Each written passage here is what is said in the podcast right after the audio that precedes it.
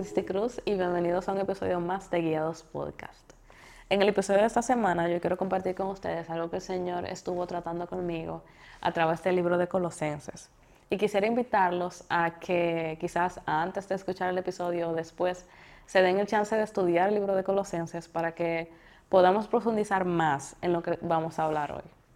Una de las enseñanzas claves de Pablo es acerca de cómo el Evangelio debe transformar nuestras vidas. O sea, el Evangelio nunca nos va a dejar igual. Y podemos ver eso en el capítulo 1, verso 6, que dice, esa misma noticia que llegó a ustedes ahora corre por todo el mundo y da fruto en todas partes mediante el cambio de vida que produce. Así como les cambió la vida a ustedes desde el día que oyeron y entendieron por primera vez la verdad de la maravillosa gracia de Dios.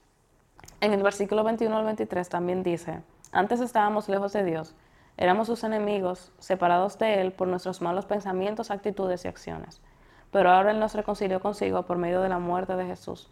Ahora somos santos, libres de culpa y podemos presentarnos delante de Él sin ninguna falta.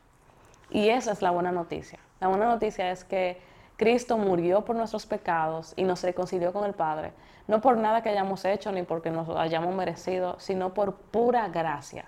Y el poder entender la buena noticia debe producir un cambio de vida en nosotros. ¿Y cuál es ese cambio de vida que produce? Esto me recuerda mucho a lo que dice 2 Corintios 5:15 y quiero que lo leamos.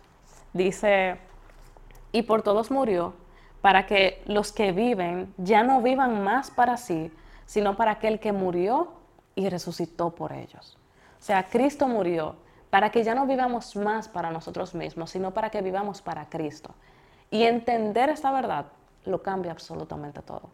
Porque el entender de que ya yo no vivo más para mí misma, sino que yo vivo por y para Cristo, eso cambia mis metas, eso cambia mis sueños, cambia mis anhelos, cambia mis deseos, cambia incluso mis ambiciones egoístas, cambia mi ego, mi orgullo. O sea, cambia absolutamente todo el entender que mi vida ya no se trata de mí, sino que se trata de Cristo, solamente de Cristo. Entonces podemos ver que Pablo continúa hablando acerca de la nueva vida que tenemos en Cristo en Colosenses. Podemos ver en el capítulo 2, verso 12 que dice, pues ustedes fueron sepultados con Cristo cuando se bautizaron y con Él fueron resucitados para vivir una nueva vida, debido a que confiaron en el gran poder de Dios, quien levantó a Cristo de los muertos.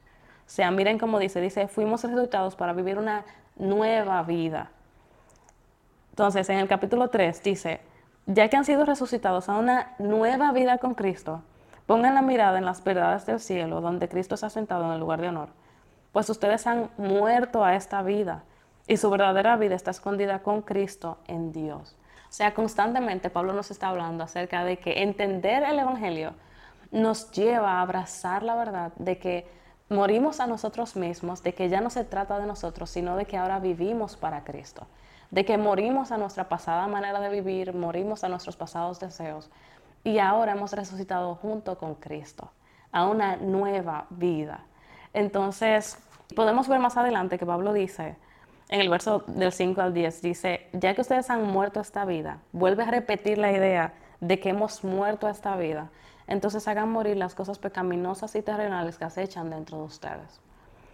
Debemos tomar la decisión consciente e intencional de morir a nosotros mismos para permitir que el Espíritu Santo viva en nosotros.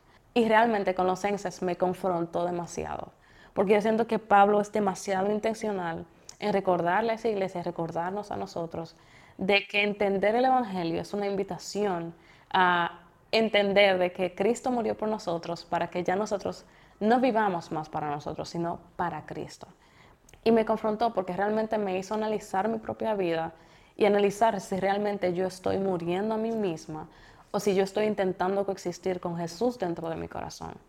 Si quizás yo estoy intentando como decirle a Jesús qué áreas puede tocar en mi vida y qué áreas no. En qué áreas Él tiene permiso de acceder y en qué áreas no. En qué áreas yo puedo como seguir gobernando y quizás Él puede decirme, dame un consejito, pero quizás no tomar control absoluto. Y eso me hizo también como llevarme a cuestionar en qué áreas de mi vida yo sigo viva. Porque al final el llamado que Jesús nos hace es a morir.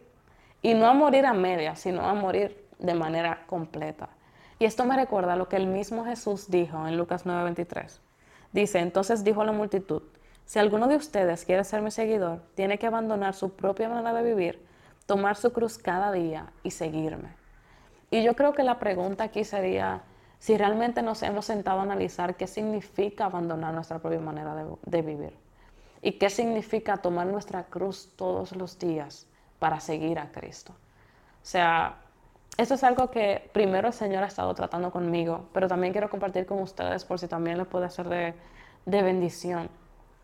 Y es el hecho de que yo entiendo que Jesús nos está llamando a morir de manera completa y absoluta a nuestras vidas, a permitir que Él sea que tenga el dominio completo, que Él sea quien reine por completo, que Él sea quien direccione nuestro concepto de cómo es la vida, nuestra percepción de la vida en absoluto, de cómo debemos vivir, cómo debemos andar, cómo debemos hablar, cómo debemos caminar, de cómo debemos andar en cada mínimo aspecto de nuestra vida para poder repetir el versículo que dice que ya no vivo yo, sino que Cristo vive en mí, debemos ser intencionales en morir a nosotros mismos todos los días para así permitir que el Espíritu Santo sea quien tome la guía por completo en nuestras vidas.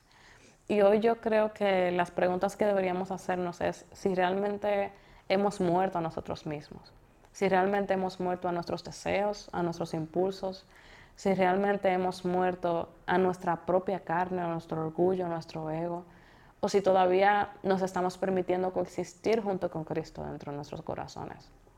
Porque al final el llamado de Jesús es radical. Debemos de morir a nosotros mismos para poder seguirlo.